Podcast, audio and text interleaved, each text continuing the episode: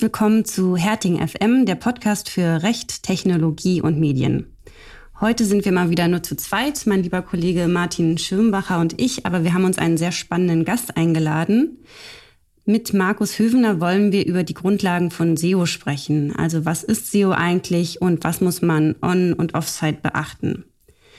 Vorab ein Hinweis in eigener Sache. Wir suchen junge Kolleginnen und Kollegen im IP, Datenschutz und Arbeitsrecht. Und äh, wir wollen ja nicht angeben, aber mir wurde schon häufiger berichtet, dass in einigen Vorstellungsgesprächen dieser Podcast erwähnt wurde. Also gerne weiterhören und auch auf unserer Karriereseite einmal vorbeischauen. Und wenn ihr Lust habt, könnt ihr euch sehr gerne bewerben. Genau, und bevor wir jetzt in die SEO-Untiefen abtauchen, äh, gibt es wie immer noch das kleine Blitzlicht in andere rechtliche News. Martin, was liegt denn bei dir an? Ich langweile euch, wie, äh, wie so häufig. äh, bei mir äh, grüßt täglich das Murmeltier. Ich will jetzt auch gar keine langen Ausführungen machen zu den Standardvertragsklauseln. Ihr werdet es nicht mehr hören können. Äh, wir nehmen ja heute am 27. September auf und äh, für die Datenschutzfreaks ist das Datum besonders, weil seit heute ist die Nutzung der neuen Standarddatenschutzklauseln, die die EU-Kommission veröffentlicht hat, Pflicht. Jedenfalls, wenn man neue Verträge äh, ähm, abschließt, die die Datenübermittlung ins EU-Ausland zum Gegenstand haben. Ähm, um uns und auch euch die Arbeit da ein bisschen zu erleichtern, haben wir, beziehungsweise die Kolleginnen aus der Schweiz, einen Generator äh, gebaut, der also Standardvertragsklauseln äh, auf ein paar Nachfragen hin so zusammenschustert, dass dort das Richtige herauskommt. Den Link tun wir in die Show Notes. Ähm, äh, findet ihr im Shop unter herding.ch auch direkt. Genau, das ist äh, das Murmeltier ein bisschen lustiger und äh, äh, ja, für die einen oder anderen spannender ist ein kleines Urteil, worüber ich in, auf Twitter gestoßen bin. Und zwar hat sich äh, jemand im, ja, bei der Stadt Kiel überlegt, äh, dem dem, der Unsitte, dass wohl meist Männer äh, in einen unbeobachteten Fahrstuhl äh, pinkeln, äh, sich dadurch, dadurch zu begegnen, dass man ein Schild aufgehängt hat, dass man also nicht nur Video überwachen würde, sondern ähm, auch äh, ähm, wer dort also sich äh, entlädt, äh, damit rechnen müsse, dass er also in den sozialen Netzwerken landet, äh, beziehungsweise eine Aufnahme davon. Also da stand dann auf diesem Schild, auch die, das tun wir in die Shownotes, sieht sehr lustig aus, drauf, zur Widerhandlung gilt als Einverständnis mit der Veröffentlichung in den sozialen Medien. Und dagegen war jemand vorgegangen, nicht jemand, der zugegeben hat, dort äh, gepinkelt, aufgenommen und veröffentlicht worden zu sein, sondern jemand, der sich allein durch dieses, durch dieses Schild gestört fühlte und hat versucht, der Stadt Kiel im Eilverfahren aufzugeben, dass man also dieses Schild abbauen müsse. Ähm, würde in Berlin nicht passieren, oder? Würde in Berlin nicht passieren. Ich glaube, da hätte man eher das Schild abgerissen, als dagegen zu klagen. Aber in Kiel ist vielleicht alles noch ein bisschen gesitteter. Ähm, Genau, ähm, ja, und die, das Verwaltungsgericht Schleswig musste sich also mit diesem Fall befassen und hat dann mit der ein bisschen absurden Begründung äh, den Antrag abgelehnt, der hätte sich doch erstmal an die Landesdatenschutzbehörde wenden sollen. Ähm, äh, ja, eher naheliegend wäre wohl gewesen, dass ja gar keine Datenhebung stattgefunden hat, weil die äh, das Kieler Amt natürlich davon gar nicht Gebrauch gemacht hat und auch äh, äh, gar keine Daten in dem Sinne erhoben hat. Also ähm, insofern haben die Pinkler, ich glaube, abgebaut haben sie das Schild jetzt trotzdem, aber die äh, Pinkler in Schleswig-Holstein oder in Kiel nicht zu fürchten, dass ihre Bilder. Das wäre doch ein sehr klare, eine sehr klare Form der Einwilligung gewesen. Wäre absolut klar, äh, mehr als konkludent, ausdrücklich durch, durch naja. ähm, okay, ich fasse kurz zusammen. Wildpinkler und Standardvertragsklauseln. Hast du sonst noch was? Ich habe noch ein, noch ein, noch vielleicht möglicherweise, na, praxisrelevant ist das erste Thema ja schon, ähm, auch praxisrelevant, vor allem bei den Datenschutz-Litigators. Bei uns ist das Thema Schadensersatz nach der DSGVO. Ähm, das gibt es nun tatsächlich immer mehr. Ja, wir haben nun Auskunftsansprüche, wir haben äh, natürlich Bußgeldverfahren und jetzt dann doch deutlich häufiger, äh, dass Betroffene von Datenschutzverletzungen geltend machen, sie wollen neben äh, ähm, den Unterlassungsansprüchen vielleicht oder der Auskunft, was sie äh, dort wollen, auch noch Schadensersatz für die immateriellen Schäden, die sie erlitten hätten. Einen solchen Anspruch ähm, ähm, gibt es in der DSGVO grundsätzlich in Artikel 82. Ähm, jetzt hat zum Beispiel das Amtsgericht Pfaffenhofen in einer ganz frischen Entscheidung Anfang diesen Monats ähm, einem Anwalt 300 Euro äh, zugesprochen dafür, dass er eine unverlängte Werbe-E-Mail äh, erhalten hat. Die geneigten äh, Auskenner und Auskennerinnen werden wissen, um welchen Anwalt es sich da handelt. Ähm, und ähm, äh, ja, das Gericht hat da genügen lassen, dass man also ein ungutes Gefühl habe, was mit seinen Daten passiere, ein Gefühl des Beobachtetwerdens, der Hilflosigkeit und des Kontrollverlusts sei also ausreichend, dort ein Schmerzensgeld ähnlichen ähm, äh, ja, Schadensersatzanspruch äh, ähm, in immaterieller Hinsicht anzunehmen. Und so eine Erheblichkeitsschwelle, die eigentlich überall verlangt wird, sieht das Amtsgericht nicht. Also da erwarten wir tatsächlich sehr viel Bewegung. Da wird äh, sicherlich die eine oder andere untergerichtliche äh, Entscheidung ergehen. Auch Arbeitsgerichte haben sich dazu ja schon viel geäußert.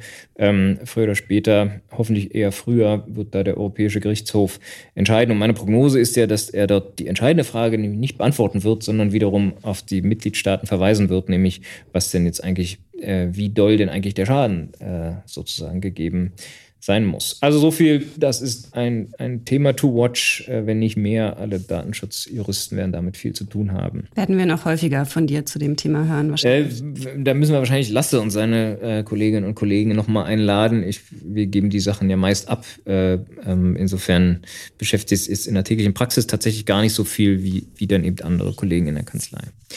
Und bei dir? Ja, in Sachen äh, Influencer-Murmeltier werde ich auch nicht ganz täglich gegrüßt, aber zumindest äh, gab es jetzt das Urteil vom BGH am 9. September. Und der BGH hat den drei verklagten InfluencerInnen größtenteils Recht gegeben. Das knüpft sehr gut an unsere vorherige Podcast-Folge an, für die ich nochmal Werbung mache. Ähm, da haben wir ja zusammen mit Stefanie Lehfeld von der MABB über dieses Thema gesprochen. Ja, sehr informativ und ich glaube, das Urteil ist auch ganz äh, in ihrem Sinne. Ich habe genau, ich habe ganz kurz mit ihr getwittert, hin und her geschrieben und da hat sie auch äh, unmittelbar, da gab es aber erst die Pressemitteilung, jetzt sind ja die Volltexte da geschrieben, dass es ja eigentlich schon in die richtige Richtung gehe äh, und ähm, fand sich da, glaube ich, ganz gut ja. wieder mit der Matrix, die sie vorgestellt hat. Ja, absolut. Genau, in dem, in dem Urteil jetzt vom 9. September hat der Gerichtshof festgelegt, dass nicht alle Produktbeiträge gleich Werbung sind und äh, InfluencerInnen auf Produkte verweisen dürfen, zum Teil auch ohne es als Werbung zu kennzeichnen, ähm, wenn der Beitrag insgesamt nicht werblich ist und die InfluencerInnen keine Gegenleistung erhalten. Das ist, wird also nach wie vor eine Einzelfallabwägung äh, bleiben, wo geschaut wird, ähm, ob der Beitrag insgesamt nicht werblich ist. Und der BGH hat damit auch ähm, die Kernfrage zu den sogenannten äh, Tap-Tags entschieden. Und diese Tap-Tags ähm, ja, bei diesen Tags wird ein Unternehmen in einem Beitrag auf dem Produkt selbst getaggt. Und bei Katie Hummels war das eben äh, der Hersteller von diesem blauen Kuscheltier, glaube ich. Ähm, genau. Und die, die Richter haben jetzt entschieden, dass diese Tab-Tags nicht für die Annahme eines werblichen Überschusses ähm, per se ausreichen. Und ähm, an dieser Stelle vielleicht auch noch der Hinweis, dass wir am Freitag, den 1.10., dieses Urteil auch wahrscheinlich besprechen werden in unserem Webinar-Update zum Influencer-Marketing. Das könnt ihr aber auch gerne nachhören. Ähm, das wird aufgezeichnet, also da nochmal in epischer Breite zum Update äh, Influencer-Marketing. Genau, gibt's auf unserem YouTube-Kanal, im Fall, falls ihr jetzt diesen Podcast erst nach dem 1.10. hört und euch nicht mehr anmelden kann, könnt, dann äh, findet ihr das Webinar von Fabian und Konstantin äh, am spätestens ab Montag dann. Mann, sind YouTube. wir gut aufgestellt. Da staunst du. Da staunst. Jetzt haben wir schon innerhalb von zwei Minuten Twitter, äh, YouTube. Ähm, da passiert auch tatsächlich. Erwähnt. Inhalte produzieren wir da. Ja, ja. Gute Überleitung. Gute Überleitung, genau.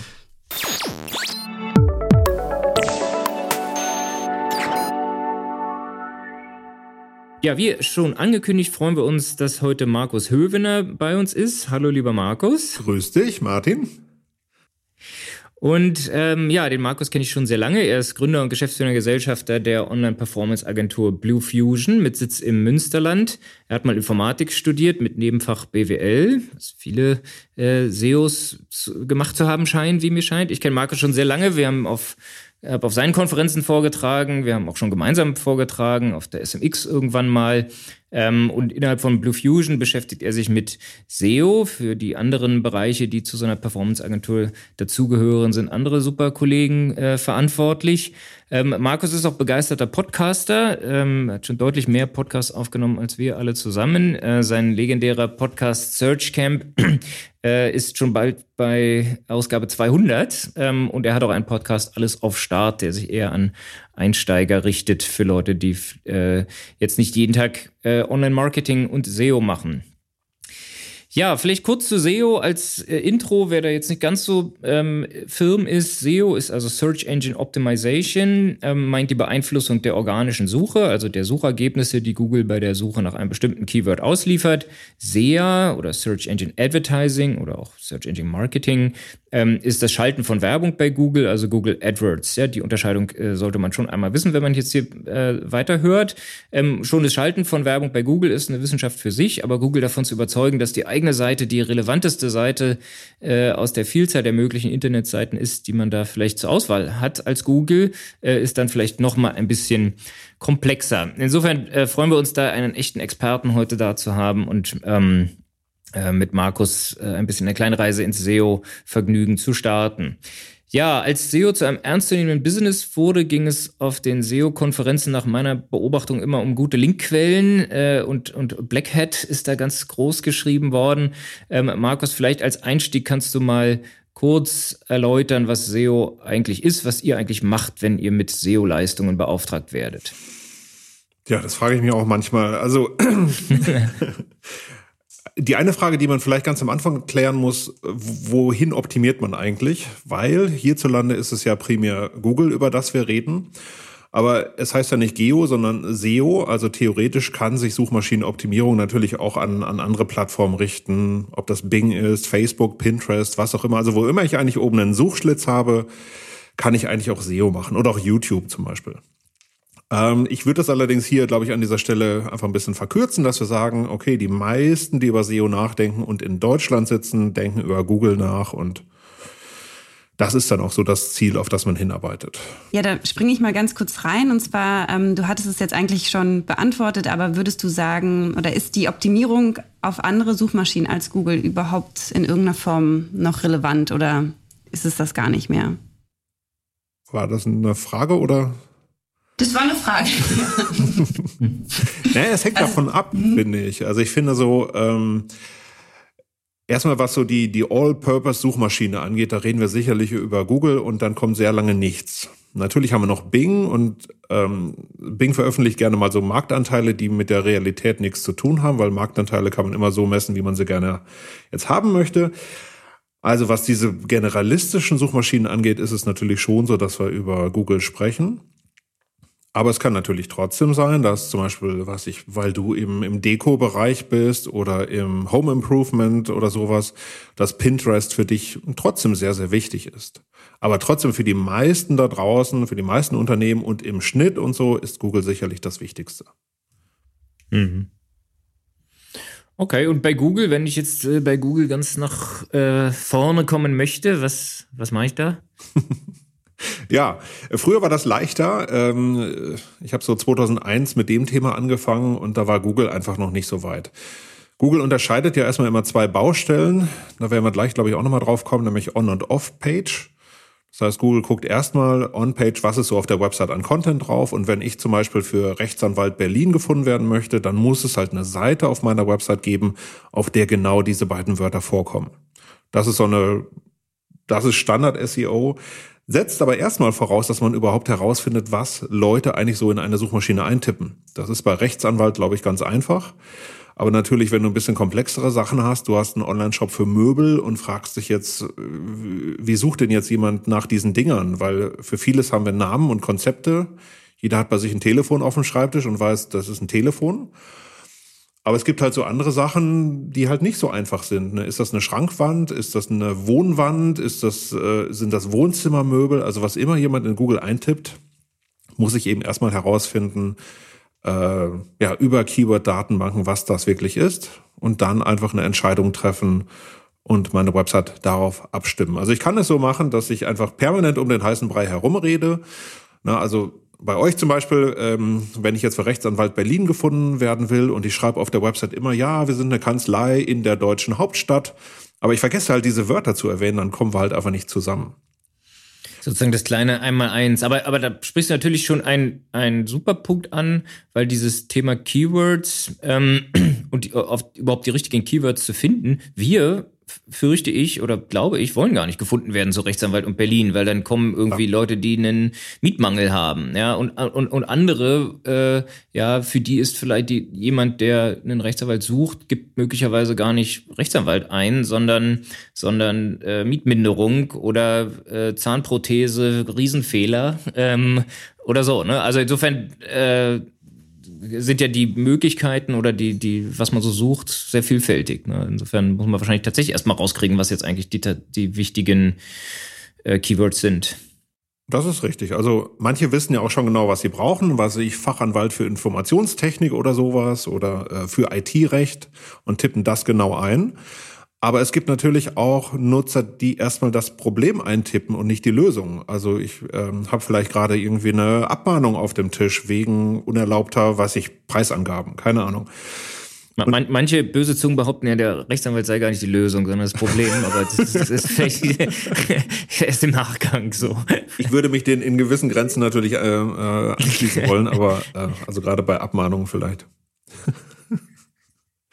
ja, also von daher, äh, ja, da muss man wirklich sehr genau hingucken und wirklich auch, deswegen ist SEO auch nicht so ein, so ein, so ein, so ein was du irgendwie auf dem Mond machen kannst, sondern du musst eigentlich ins Unternehmen reingehen und herausfinden, was macht ihr eigentlich so? Womit verdient ihr eigentlich euer Geld? Weil ich kann ja auf alles optimieren und schlussendlich muss ich ja zum Beispiel auch Texte erstellen. Wenn sich aber später herausstellt, ähm, okay, jetzt bin ich auf Platz eins für diesen Suchbegriff wie Rechtsanwalt Berlin, aber mir oder ich kriege darüber keine wertvollen Kunden, dann habe ich natürlich ein ernstzunehmendes Problem. Ja. Okay. Ähm, genau, jetzt, war, jetzt waren wir schon sozusagen mittendrin bei On-Site. Äh, gibt wahrscheinlich noch viel mehr Themen, die sozusagen auf der Seite stattfinden sollen, äh, die, die, die wichtig sind. Und also, gibt es noch viele Sachen, die sozusagen jenseits der eigenen Seite stattfinden müssen. Genau. Also auf der Website gibt's noch ein paar Themen, wobei primär muss man wirklich sagen, ist es wirklich ein Content-Thema. Natürlich auch Themen wie zum Beispiel Technik. Es gibt theoretisch die Möglichkeit, das war früher viel häufiger, dass man ein technisches Setup hat, so dass Google die eigene Website gar nicht erfassen kann. Das heißt, du schreibst und schreibst, hast tolle Inhalte, aber Google kann dich gar nicht erkennen. Das ist früher relativ häufig passiert. Gab ja Leute, die haben Websites damals in Flash gemacht. Google konnte keinen Flash lesen. Also hast du eine schön aussehende Website gehabt, aber äh, solche krassen Fälle haben wir heute nicht mehr. Und auch die gängigen Content-Management-Systeme, die gängigen Shop-Systeme sind eigentlich alle suchmaschinentauglich. Also Technik kann man häufig als ja, Potenzial ausklammern. Und dann gibt's halt dieses ganze Off-Site oder Off-Page-Thema. Das heißt, Google versucht eben nicht nur eine Website nach dem Text zu bewerten, sondern auch nach externen Signalen. Das heißt, sie gucken zum Beispiel, wie viele Leute verlinken denn so auf herting.de und wie viele verlinken vielleicht auf bösenkonkurrenten.de. Und wenn der eine von 100 tollen Websites verlinkt wird und der andere nur von fünf, dann hat der andere eben einfach keine Chance. Das heißt, Google versucht wirklich auch, ich sag mal, äh, reale Nutzerdaten da draußen zu nutzen, um zu bewerten, wie beliebt ist diese Person oder dieses Unternehmen dann eigentlich wirklich innerhalb der jeweiligen Thematik. Und dann hilft es natürlich schon, Martin, wenn du auf einer SMX sprichst zum Beispiel und die SMX verlinkt auf dich, dann hat Google ein weiteres Signal, ah, der Martin ist wirklich jemand, der etwas von diesen Themen versteht. Und vielleicht ein Signal, was jemand, eine andere Kanzlei, die eben nicht nach draußen geht und keine Vorträge halt, hält, die dann eben solche Signale eben nicht erzeugen können. Hm. Und ähm, jetzt eine, eine äh, bisschen sehr basic Frage, aber äh, woher, woher weiß Google, wer auf wen verlinkt? Na, sie crawlen ja das ganze Internet, ne? Also sie, ähm, sie haben halt das Ding als Googlebot, der lädt eine Website herunter, Seite für Seite für Seite, und da gucken sie sich halt alle Links an. Und heute Morgen rennen sie vielleicht über die Website von der SMX drüber, sehen, oh, da ist ein Link auf den Martin Schirmbacher und äh, vermerken sich das quasi und sagen dann, okay, ne, dein Relevanzzähler oder so wie immer, der geht jetzt einen nach oben, weil halt jemand Wertvolles, Relevantes auf dich verlinkt. Und ähm, Ja, diese Informationen haben Sie alle. Das Ganze zu bewerten und da das, ich sag mal, das ganze Grundrauschen rauszunehmen, das ist natürlich algorithmisch hochkomplex. Aber am Ende des Tages ist es so banal wie nur was. Du brauchst möglichst viele relevante Websites ähm, und vor allem thematisch passende Websites, die auch auf dich verlinken und dir quasi so diesen Ritterschlag geben, die quasi von außen her bestätigen, ah ja, Herting oder der Martin Schirmbacher, die kennen sich wirklich aus mit diesem Thema, weil eben andere drauf verlinken. Oder was Google mittlerweile auch sehr gut kann, ist einfach nur Erwähnungen. Also die verlinken noch gar nicht auf dich, aber die schreiben halt über den Martin Schirmbacher und weil es den vielleicht nur einmal gibt, dann kann Google eben das auch noch zuweisen und kann sagen, okay, das muss ein Experte sein, wenn er hier erwähnt wird.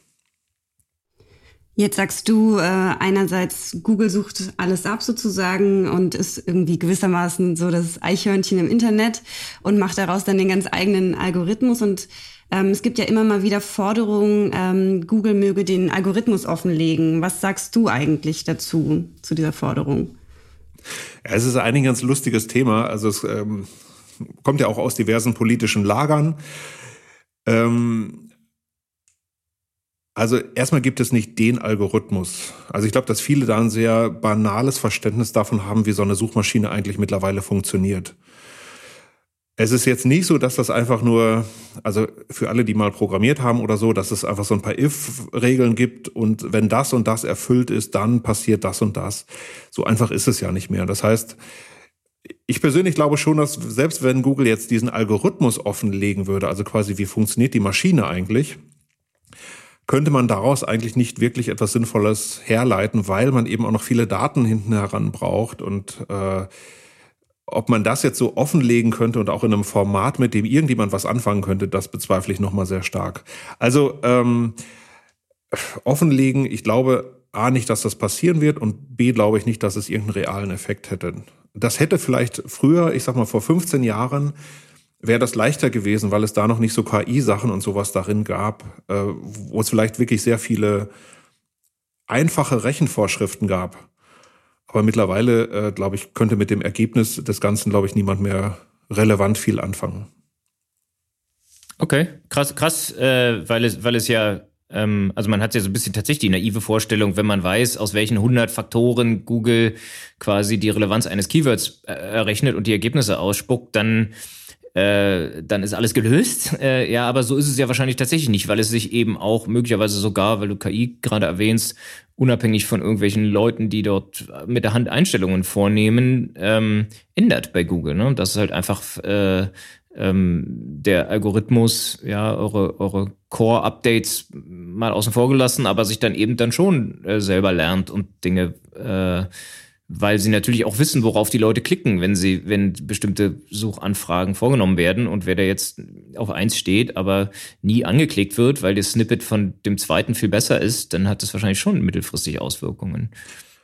Und vielleicht noch ein Punkt. Insgesamt ist es ja so, Google legt ja jährlich offen, wie viele Updates sie eigentlich aufspielen. Das heißt, im letzten Jahr 2020 waren es, glaube ich, 4500 Änderungen, die sie vorgenommen haben an der Suchmaschine. Okay. Ist ja auch die Frage, wenn ich jetzt heute einmal den, den Quellcode runterkopiere, ähm, äh, dann müsste ich eigentlich stündlich schon die, die CD wieder neu brennen, ähm, auf der sich alles befindet. Halte ich für sehr äh, unrealistisch und ich glaube, wie gesagt, ich ähm, ich glaube, das basiert eher auf einem Verständnis von einem Programm, was so ganz linear durchläuft und äh, wo man sich einfach einen Quellcode herunterladen kann. Das äh, so sehe ich Google lange nicht mehr. Analysieren und nachbauen, als wäre das jetzt so einfach. Also das, ja, ja, abgesehen davon, dass ich eine politische, ein bisschen absurde Forderung finde. Äh, ja, es, alle Algorithmen müssen offengelegt werden, damit man Benachteiligung ausschließen kann. Aber es ist ja hier jedenfalls mal auch ein naja, ein Geschäftsgeheimnis, von dem Google ja in gewisser Weise auch lebt. Äh, aber gut, wenn du sagst, die sind, haben jetzt sowieso so einen großen Vorsprung, weil der, weil der, weil ihr Geschäftsgeheimnis sich, sich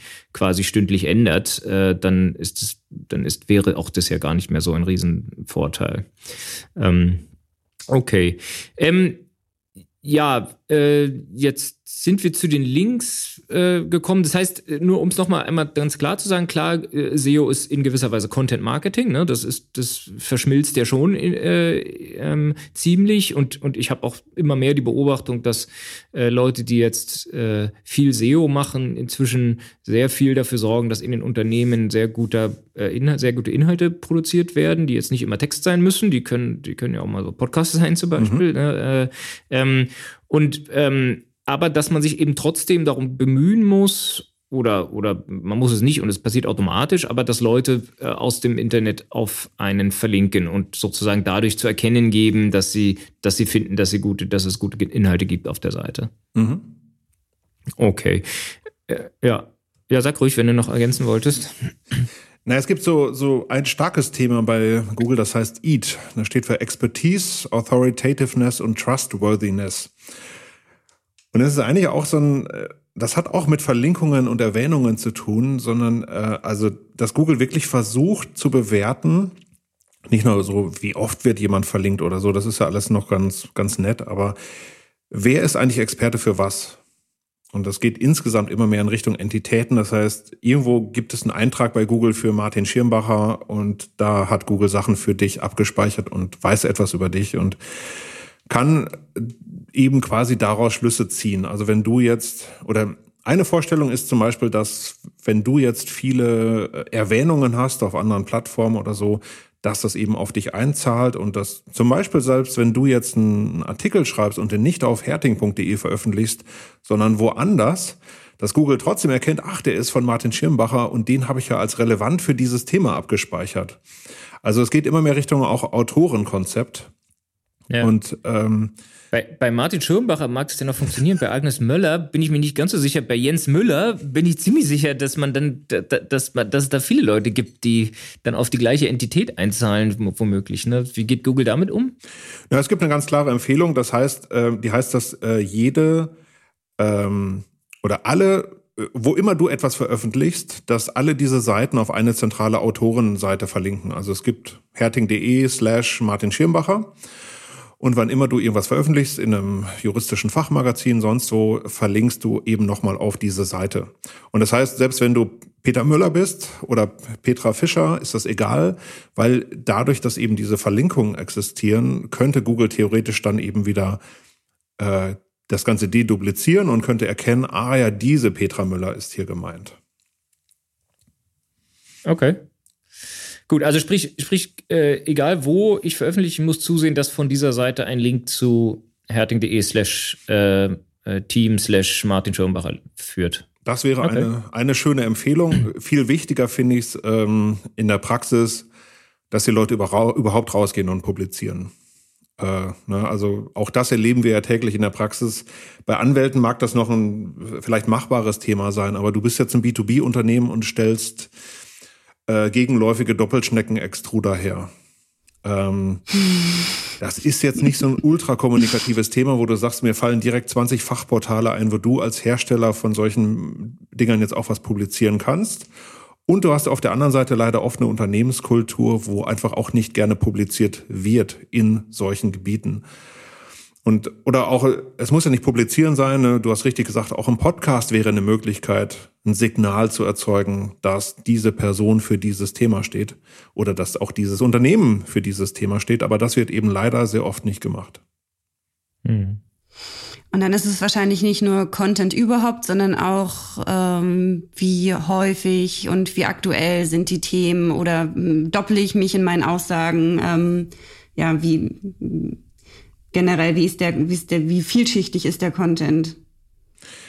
Also ich glaube, am Ende des Tages ist es viel banaler, als wir alle denken. Ähm, also das hat Google zumindest auch mal so gesagt. Ne? Also äh, es wird immer sehr viel reininterpretiert und was ist vielleicht auch eine deutsche Sichtweise. Ne? Was könnte man nicht noch alles machen, um das System perfekt zu machen? Es ist gar nicht nötig, das System perfekt zu machen. So funktioniert Google ja auch nicht. Keine Suchergebnisseite ist perfekt.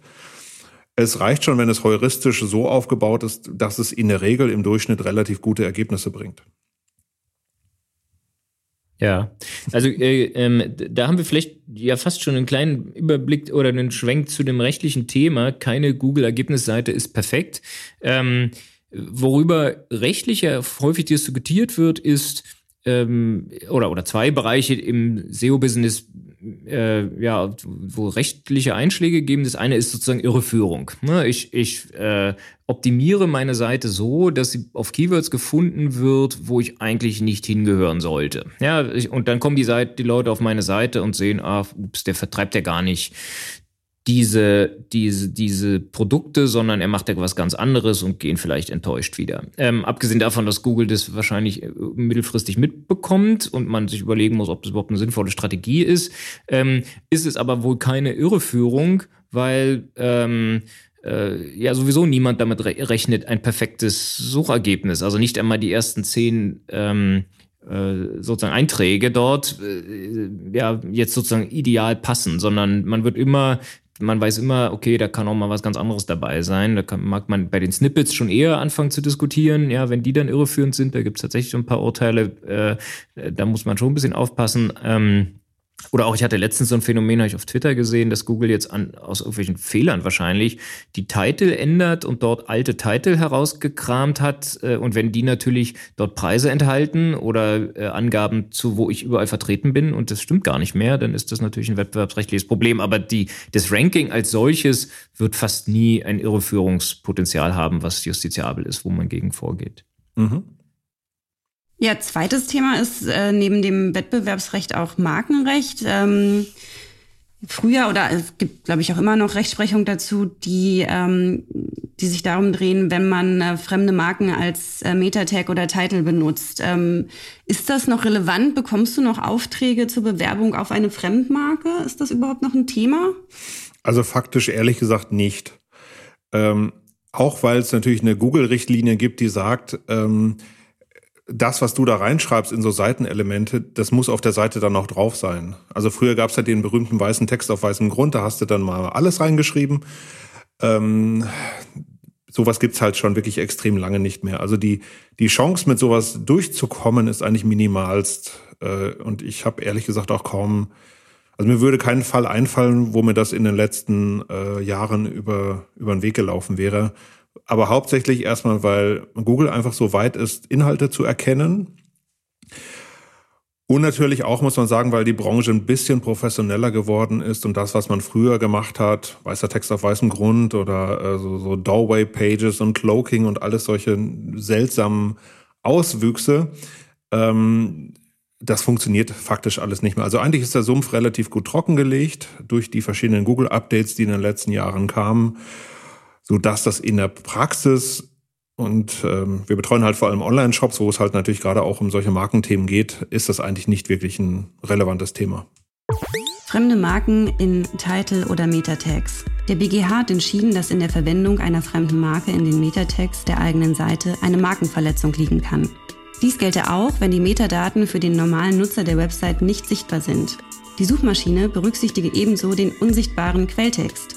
Außerdem würden auch solche Seiten gelistet, bei denen die, gesuchte, die gesuchten Marken nicht erscheinen.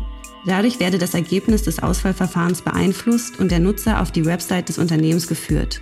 Damit diene das Suchwort dazu, den Nutzer auf das dort werbende Unternehmen und sein Angebot hinzuweisen.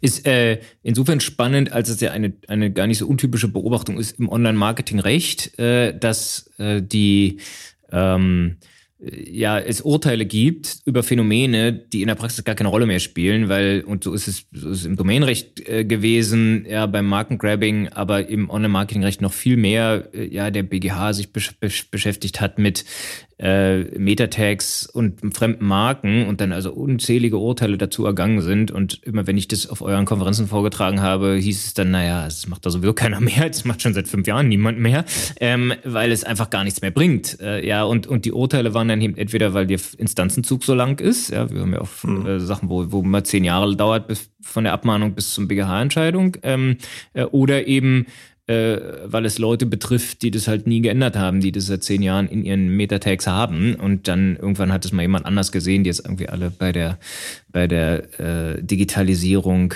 und der digitalen Transformation darauf gestoßen sind, dass da irgendwann mal irgendein SEO irgendeine fremde Marke in die Metatags geschrieben hat, was sich natürlich gar nicht mehr auswirkt, äh, auch bei Google. Ja. Ne? Aber ja, insofern ist es äh, gar nicht mal so untypisch. Vielleicht trotzdem ähm, noch eine, eine Sache, gerne. die zumindest theoretisch möglich ist, ist, ähm, also es gibt ja die sogenannte Meta-Description, wo ich eine Beschreibung für eine Seite hinterlegen kann. Und wenn die zu lang ist, schneidet Google die einfach mittendrin ab. Das heißt, es kann natürlich passieren, dass ich sowas reinschreibe wie versandkostenfrei in Deutschland ab 39 Euro und Google schneidet hinter versandkostenfrei in der Darstellung einfach ab. Mhm. Also das wäre ein Fall, über den ich schon mal nachdenken würde. Ähm, wahrscheinlich hast du da eine super Meinung dazu. Also ist das quasi, ob das dann mein Versagen ist, kann, kann mir das angelastet werden, denn Google wird es dann im Worst Case falsch darstellen. Ja, ja, äh, guter, guter Fall. Geht ja so ähnlich in die Richtung, also ist noch vielleicht noch ein bisschen mehr Eigenverantwortung, weil man das ja eher beeinflussen kann. Man, man weiß ja, wenn man jemanden kennt, der es weiß, äh, ab welcher Zeichenzahl Google abschneidet. Äh, und, und man sieht es ja selbst und kann es dann relativ flott abstellen. Da würde ich mal sagen, also spätestens ab äh, Abkenntnis, wie wir sagen. Also irgendwann mal jemand gesagt hat, du, bei, euch sieht es aber komisch aus oder ein Kunde sich beschwert hat, da steht versandkostenfrei und dann sagt man, ja, ja, aber wenn du auf die Seite gehst, steht doch da ab 39 Euro, das, da können wir ja nichts dafür. Äh, ja, wer sozusagen bei Google gefunden wird und jedenfalls ab dem Zeitpunkt, wo es drauf anliegt, bei Google gefunden zu werden, ist natürlich dann auch selber ähm, verantwortlich. Ein bisschen anders bei der, bei den Ads Dort, bin, dort schalte ich ja aktiv Werbung, da bin ich natürlich viel eher in der Verantwortung, als wenn Google jetzt irgendetwas macht ähm, und, und was, wo man ja sich nicht völlig unglaubwürdig macht, wenn man sagt, das wusste ich nicht. Äh, ja, also insofern aber klar, also ab dem Moment, wo ich das weiß, muss ich das dann ver verändern und muss dann zusehen, dass das irgendwie weiter nach vorne rutscht, die Begrenzung äh, in der, in dem sozusagen Warenkorbgröße, ab dem die Versandkostenfreiheit erst gilt. Insofern auf jeden Fall spannend. Wo es jetzt in jüngerer Zeit Urteile gab, waren ähm, aber das ist, glaube ich, relativ komplexes Thema, aber weil du gerade Online-Shops sagtest, wo sozusagen interne Shop ergeben, also Suchen im Shop sozusagen in den SERPs landen, also in den Such Search Engine Result Pages. Ähm, ja, da gab zum Beispiel bei Amazon hat sich einen langen Kampf geliefert mit Ortlieb, Ortlieb Fahrradtaschen, die ja eben äh, äh, über ihr gesamtes Vertriebssystem durchgesetzt haben, dass ihre Ortlieb-Taschen bei Amazon nicht verkauft werden dürfen und hat dann jemanden nach Ortlieb gesucht auf Amazon, hat er irgendwelche anderen Fahrradtaschen angezeigt bekommen und diese Suchergebnisseite ist in den bei Google gelandet, sodass, wenn man dort nach Ortlieb suchte, man wiederum diese Amazon-Seite angezeigt bekommen hat, wo aber gar keine Ortlieb-Taschen drauf waren. Das, das wäre dann auch nochmal ein allerdings mhm. sehr um die Ecke Fall, äh, wo man auch dazu kommen kann, dass es vielleicht ein Problem ist mit Marken in, äh, auf der Seite. Ähm, ja, ich würde ganz gerne das Thema wechseln äh, und, und ein also tatsächlich seit, seit 20 Jahren ist ja für mich immer wieder erstaunlich, wie sehr Agenturen und Kanzleien äh, äh nahe beieinander liegen. Ähm, äh, das betrifft die Art der Abrechnung. Also wir sind, wir Kanzleien sind immer 10, 12 Jahre hinterher. äh, aber aber äh, ja, im Marketing, in, in, auch beim Recruiting, viele Themen äh, sind sich gar nicht so unähnlich. Und ich musste sehr schmunzeln, als ich gesehen habe, dass du letztens eine Searchcamp-Episode aufgenommen hast, wo die Überschrift war, warum werden so wenig SEO-Empfehlungen umgesetzt? Ähm, äh, etwas, was ich, was ich aus eigener Erfahrung als, sagen wir mal, der, der auf unserer Website immer noch so ein bisschen ein Auge hat, sehr gut nachvollziehen kann. Ja, wir machen auch nicht alles, was uns Leute empfehlen, auch wenn wir einsehen, dass das sinnvoll ist. Aber was wir vor allem natürlich auch aus äh, unserer Beratungspraxis kennen, ja, wir haben eine Mandantin, wo wir, so, die uns immer mal wieder mit einem Website-Check beauftragt oder noch schöner Datenschutzaudits beauftragt. Und da kommen dann Jahr für Jahr immer dieselben Ergebnisse raus. äh, ja. Und die Baustellen. Wie, wie, wie ist da, oder, oder anders, woran liegt gibt es? Was, was habt ihr da rausgefunden oder was ist deine Meinung dazu, warum, äh, warum hm. die Leute schlicht nicht machen, was man ihnen empfiehlt, obwohl sie vielleicht denken, das ist ja gar nicht so schlecht? Ich glaube, der Hauptgrund mittlerweile ist eigentlich relativ banal. Alles, was wir empfehlen, was wirksam ist, bedeutet in irgendeiner Weise auch Aufwand.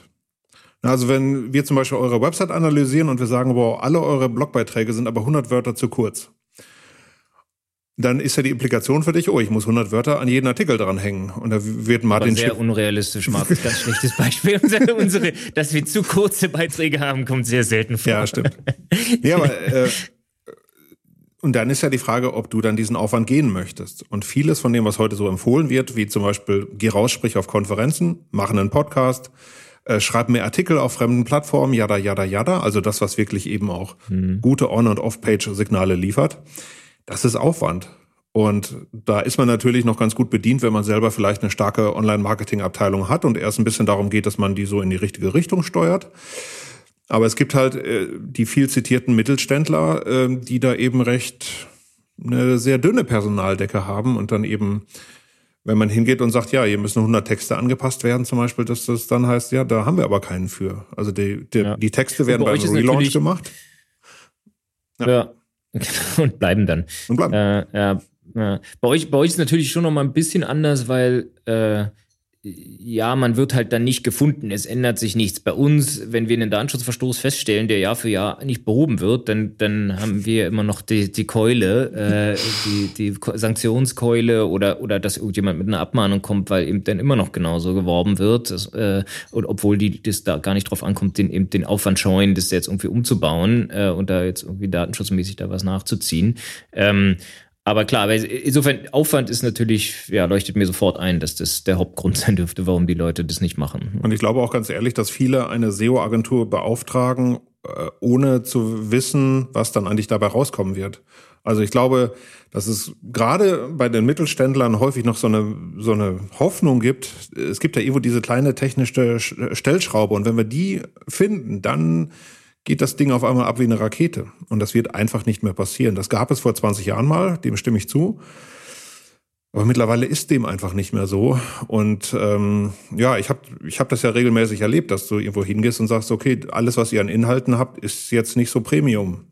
Oder es sind Inhalte, die vielleicht in gedruckter Version gut funktionieren, aber online funktionieren sie dann eben gar nicht mehr. Und dann kommt eben dabei raus, ja gut, dann äh, vielen Dank fürs Gespräch und äh, schön, dass wir was abrechnen konnten, aber schlussendlich macht es dann eben keiner, weil es einfach einen zu hohen Aufwand darstellt. Und viele sind dann eher froh, wenn dann doch mal auch eine kleine technische Sache dabei rumkommt, die wird sofort umgesetzt, ähm, weil man das kann man der IT geben und die machen das dann so schnell und ähm, aber die großen Sachen, das ist eben wirklich, äh, hast du relevanten Content und bist du innerhalb deiner Thematik relevant stark verlinkt von thematisch passenden Websites. Und das ist Aufwand, das ist Arbeit, das ist auch zum Teil einfach äh, Unternehmenskulturwechsel. Weil du einfach auf Unternehmen triffst, die haben, die haben noch nie publiziert, die haben, die haben noch nie auf einer Konferenz gesprochen, die würden auch nie einen Podcast machen. Und ja, dann ist man leider an dem Punkt, dass in meinem Köcher dann auch nicht mehr so wahnsinnig viel drin ist, wenn wir das dann mal gemeinsam festgestellt haben. Eigentlich schon ein schönes Schlusswort, aber ich spanne trotzdem nochmal den Bogen zu den rechtlichen Themen. Wir haben schon gehört, dass die Rechtsprechung da eigentlich häufig ziemlich hinterherhängt. Und ähm, du hast es so schön gesagt, dass der Sumpf, was bei diesen Markenthemen, dass der schon ganz, teilweise recht trockengelegt ist und hast die, hast die Qualitätsrichtlinie auch schon so ein bisschen angesprochen. Vielleicht äh, als Abschlusswort da nochmal ähm, ein Wort von dir. Was hat es mit den Google-Qualitätsrichtlinien auf sich? Rechtsverstoß durch Missachtung der Google-Regeln? Ein Verstoß gegen die von Google aufgestellten Richtlinien ist nicht allein wegen der Missachtung dieses Regelwerks auch ein UWG-Rechtsverstoß. Ob gegen deutsche Gesetze verstoßen wird, muss unabhängig davon ermittelt werden. Die Google-Qualitätsrichtlinien sind Verhaltensregeln, die ein privates Unternehmen für die Nutzer seines Dienstes aufgestellt hat. Schon daraus folgt, dass die Nichtbeachtung dieser Regeln keine Aussage über die Rechtmäßigkeit von bestimmten Verhaltensweisen zulässt. Grundsätzlich kommt allgemeinen Geschäftsbedingungen oder allgemeinen Regelwerken Dritter keine Rechtsnormqualität zu. Daher ist ein Verstoß gegen die Google-Richtlinie nicht automatisch ein Verstoß gegen das Wettbewerbsrecht. Zwar hat das Oberlandesgericht Hamm einmal eine unzulässige Suchmaschinenoptimierung angenommen, als ein Webmaster gegen das Google-Regelwerk verstieß. Diese Aussage ist aber nicht verallgemeinerungsfähig, sondern galt nur für den konkreten Einzelfall, in dem es, etwas vereinfacht gesprochen, um die Aussage eines Spam-Filterbetreibers ging, dass die betreffenden Seiten SEO-Spam betreibe. Ja, diese Qualitätsrichtlinien kam, kommen ja aus einer Zeit, äh, wo das Thema damals spannend wurde, also auch für Rechtsanwälte. Äh, ich glaube, einige, die schon lange in der Branche sind, wissen noch, dass BMW zum Beispiel mal von Google abgestraft wurde, weil sie eben äh, ja seltsame Taktiken benutzt haben. Und Google hat halt in einem Dokument, streng genommen sind es mehrere Dokumente, aber hat halt mal aufgeschrieben, was geht und was nicht. Zum Beispiel, du darfst keinen Text verstecken, äh, das ist so ein, so ein Standardding, du darfst keine Links kaufen äh, und verschiedene andere Taktiken. Also da steht eine Menge drin, wobei man ganz ehrlich sagen muss, vieles davon stammt eher aus dem, äh, ja, so aus dem, aus dem, aus dem ersten Jahrzehnt ähm, als aus dem zweiten. Also Da sind immer noch Taktiken drin, die in der Praxis heute einfach faktisch nicht mehr genutzt werden. Deswegen die Qualitätsrichtlinien gelten natürlich nach wie vor. Aber ich finde, sie werden seltener missachtet, weil eben mittlerweile viele gelernt haben, was die Konsequenzen sind, nämlich eine Abstrafung durch Google ähm, und weil einfach insgesamt das Niveau gestiegen ist. Das, was man noch an, anhängen könnte, es gibt auch noch die sogenannten Quality Rater Guidelines. Das heißt, Google hat in einem anderen Dokument mal aufgeschrieben, nicht, also die Webmaster-Richtlinien, das sind ja quasi die so Negativkriterien drin. Und in diesen Quality Rater Guidelines haben sie dann noch die Positivkriterien aufgenommen. Also was macht eigentlich guten Content aus? Aber auch da muss man in der Praxis sagen, ähm, ich glaube, wir alle haben ein Verständnis dafür, was, was guter Content ist. Und wann immer man sich bei SEO irgendwie so fragt, so hey, ähm, und ich krieg die Fragen ja oft, ähm, was ist denn, wenn wir das und das machen? dann ist man eigentlich immer schon relativ schnell äh, in Verletzung der Google-Richtlinien, ähm, weil natürlich alles, wo jemand versucht, eine Abkürzung zu nehmen, das hat schon mal jemand vor euch getan und Google hat schon die, den entsprechenden Schutz dagegen aufgebaut. Und deswegen, also sauber bleiben, ehrlich arbeiten, das sind so die, ähm, so die ganz typische Empfehlung, äh, um dann nicht irgendwann mal einen bösen, bösen Brief aus Mountain View zu kriegen, der dann eben heißt, du wurdest aus den Google-Ergebnissen entfernt aber wie gesagt, es passiert gar nicht mehr so oft, wie man denkt. Und das ist natürlich jetzt tatsächlich das perfekte Schlusswort und der schöne Bogen zu dem, was wir üblicherweise empfehlen. Ne? Wir empfehlen ja natürlich auch sauber bleiben, sonst kommt der böse Brief. Äh, insofern passt es tatsächlich äh, ganz prima. Ja, Markus, herzlichen Dank. Ähm, das war sehr aufschlussreich und hat den Hörerinnen und Hörern hoffentlich auch das ein oder andere Neue ähm, ergeben. Ähm, ja, vielen Dank vielen und Dank. Bis bald hoffentlich mal wieder im äh, Real Life sozusagen. Sehr gerne. In München oder so. bis dann. Ciao. Ciao. Ciao.